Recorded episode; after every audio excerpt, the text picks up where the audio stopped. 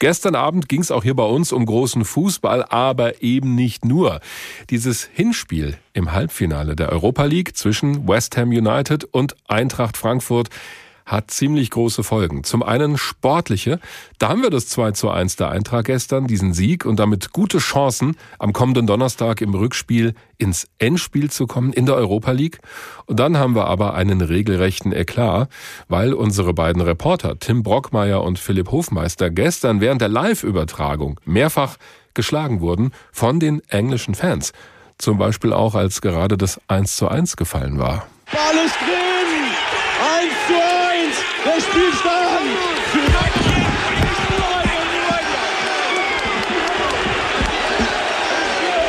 1 zu 1 steht es auf jeden Fall und wir werden hier jetzt von hinten gerade attackiert hier von den englischen Fans.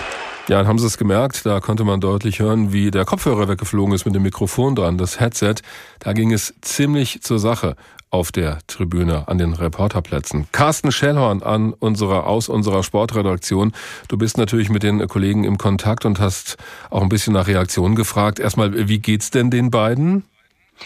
Also denen geht es den Umständen entsprechend gut. Also körperlich, äh, die sind recht robust, die beiden, haben sie das gut weggestellt. Aber das Mentale ist natürlich, äh, und das wird sie äh, schon noch ein paar Tage beschäftigen, weil äh, das ist ja dieses Arglose. Man sitzt dort, schaut aufs Spielfeld und in ihrem Nacken äh, saßen halt Fans von West Ham United. Das ist erstmal schwierig, würde ich sagen, was die Organisation dort vor Ort im Stadion anbetrifft. Naja, und du erwartest halt nicht, dass dich Fans schlagen als Radioreporter. Nee. Und genau das ist passiert. Äh, schon im Vorgang äh, nachdem klar war, dass äh, diese beiden Reporter halt äh, jetzt äh, über den Gegner vor allem berichten. Nach dem schnellen 1 zu 0 war den Fans dahinter das klar. Da gab es wohl schon einen Schlag gegen Tim Brockmeier und nach diesem 1 zu 1 äh, in diesem äh, allgemeinen Jubel, äh, das haben sie dann genutzt, mehrere Personen, äh, zwei besonders, die dann halt auf vor allem Tim Brockmeier, aber auch Philipp Hofmeister eingeschlagen haben.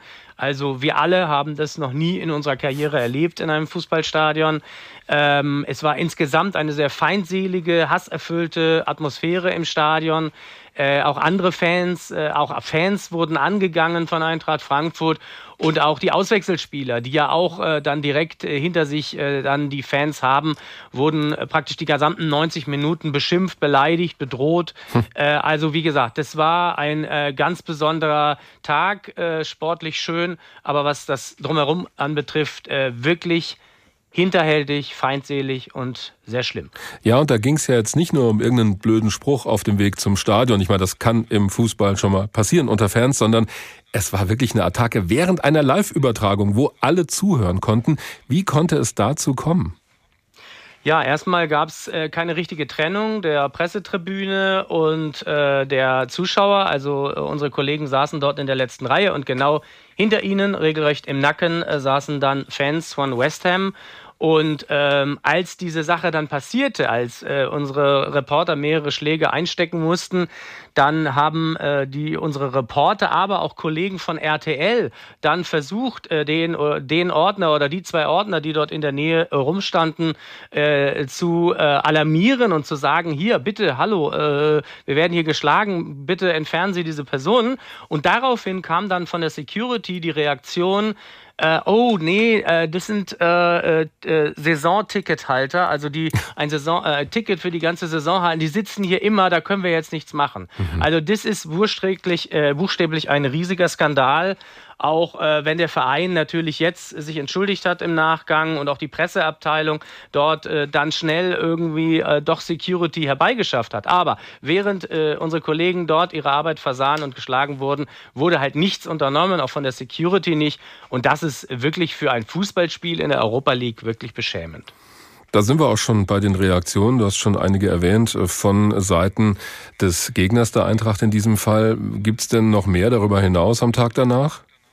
Ja, also das ist das, was wir uns alle ja auch äh, überlegen. Wie kann so etwas passieren? Und äh, dazu hat sich auch äh, die Programmdirektorin des Hessischen Rundfunks, Gabriele Heusner, geäußert.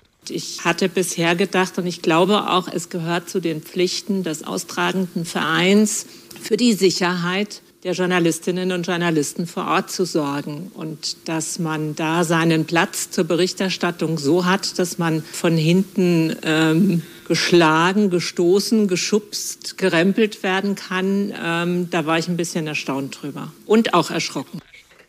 Ja, diese Reaktion haben wir, glaube ich, alle. Das hätten wir uns alle nicht, niemals vorgestellt, dass so etwas passieren kann. Im Stadion von West Ham United ist es passiert wo es ja eigentlich um den Spaß am Sport gehen soll.